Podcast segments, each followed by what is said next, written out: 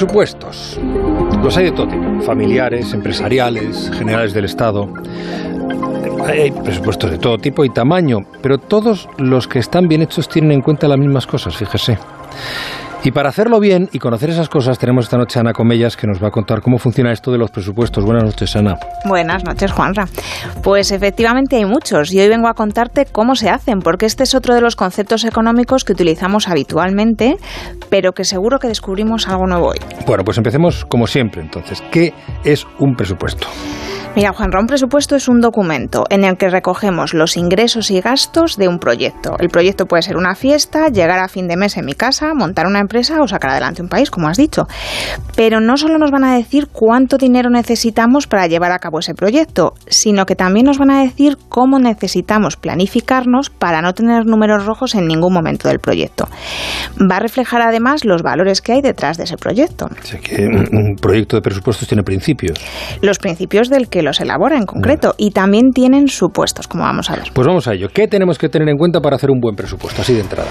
Pues de así de entrada, para hacerlo bien tenemos que tenerlo en cuenta todo tanto ah, en ingresos como en gastos. Eh, pero especialmente en los gastos, porque si nos llega algún ingreso que no teníamos en mente, pues no, no suele suponer ningún problema para nosotros, mientras que si nos olvidamos de incluir algún gasto, pues lo mismo sí. Y no vamos a tener en cuenta solo los importes, como hemos dicho, las cantidades, sino también cuándo se van a cobrar o a pagar.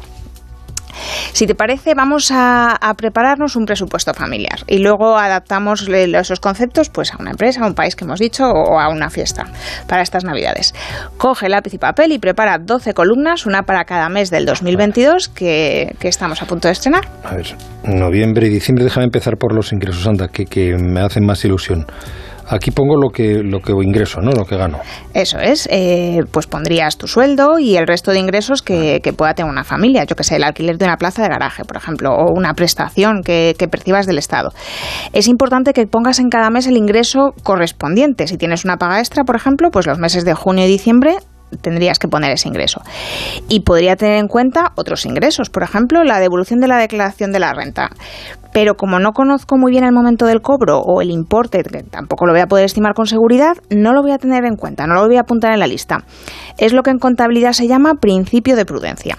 La estimación de ingresos va a ser muy distinta si trabajo por cuenta ajena, por ejemplo, y recibo un sueldo, o, si soy un profesional independiente que va a tener unos ingresos variables.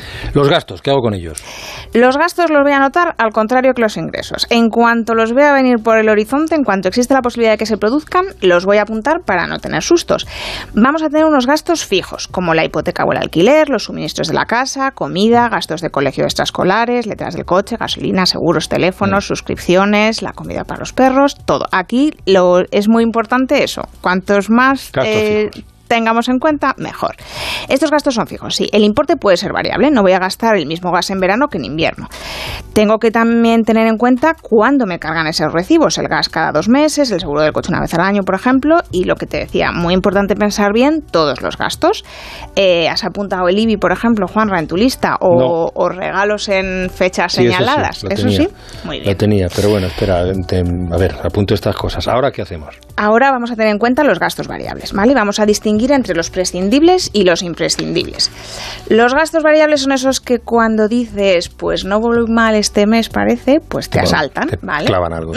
El clásico cambio de ruedas, dentista, reparación de electrodomésticos. Si tienes niños, desde excursiones a ortodoncias, pasando por regalos de cumpleaños para toda la clase. Y nos toca aquí hacer supuestos, porque estos gastos son inevitables, pero no solemos tener muy claro ni cuándo se van a producir ni de cuánto van a ser. Algunos de esos gastos, como el cambio de ruedas, puedo pensar si me toca este año, ¿no? Pero también me puede pasar que pinche y las tenga que cambiar de forma inesperada. Entonces, ¿cómo lo calculo? Pues mira, podrías considerar un fijo cada mes o echar cuenta de tus imprevistos imprescindibles del año pasado. Suponer que este año van a ser más o menos igual.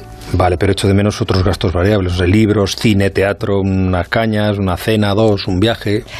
Aquí viene la parte de los valores. ¿Esos gastos son prescindibles o imprescindibles? Yo no sé, depende, ¿no? De para quién. Los libros serán un coste más imprescindible eh, que la gasolina, ¿o no? Depende de tu profesión, de tu... Eso es, o que la ropa, o que unas entradas para el teatro. El peso que le demos a cada partida dice mucho de nosotros, de nuestras prioridades.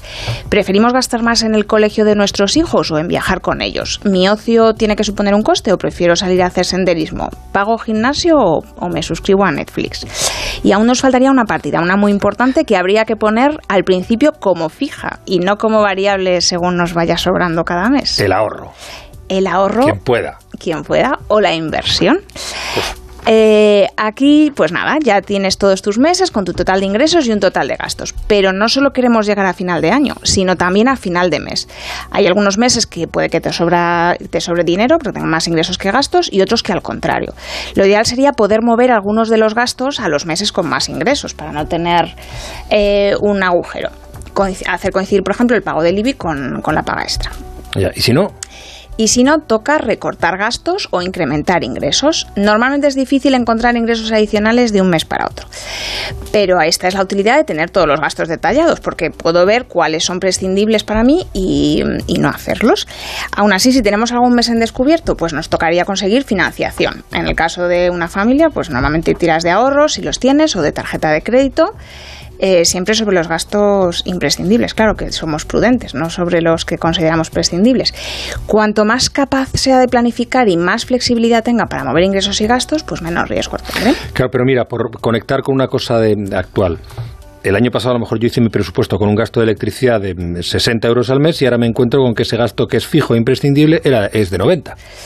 Porque un es una desviación presupuestaria. Es una desviación presupuestaria porque un presupuesto es una estimación, no es infalible. Por eso es importante tener esa partida de, de imprevistos, de desviaciones presupuestarias. Eh, en 2022, de hecho, tenemos que ser muy conservadores, voy a hacer de, de, de, madre, y subir todas las partidas un porcentaje, ¿vale? Que se va a corresponder pues, con la inflación que ya estamos viendo en nuestra cesta de la compra o al llenar el depósito.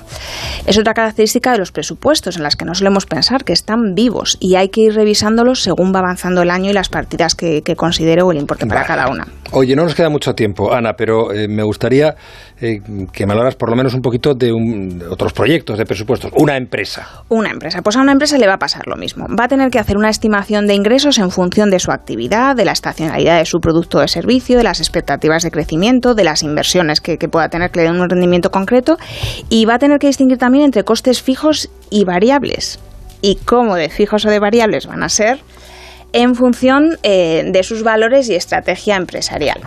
¿Mi producción va a basarse en materias primas de una calidad o de otra?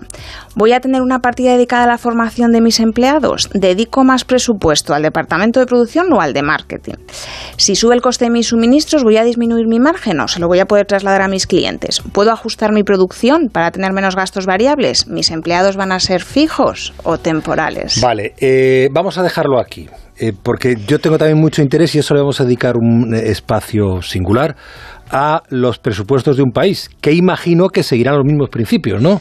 siguen los mismos principios y también nos van a decir mucho de ese país, eh, cuántos ministerios tengo, dedico más a sanidad o agricultura, o me financio con, con deuda o subo impuestos. Bueno, pues eso me lo cuentas la semana que viene, ¿te parece? Me parece fenomenal. Gracias, Ana Comellas. Gracias, Jati Juan Lucas. Ya os he dicho que hoy aprendíamos mucho. Pues hombre, los presupuestos es la principal ley que se hacen todos los años en una democracia. Al fin y al cabo, los presupuestos es una construcción democrática.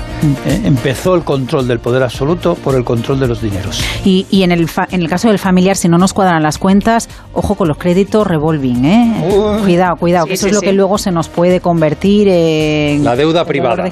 Cuidado. Sí, que ya tenemos suficiente con la deuda privada y encima tenemos que aguantar también la pública. Gracias, Ana Comellas. Sí. Gracias a vosotros. Gracias, eh, Laura Blanco, Ignacio Rodríguez Burgos. Es un placer. Cuidados mucho. Buenas noches. Bueno, hasta ahora. La brújula. Juan Ramón Lucas.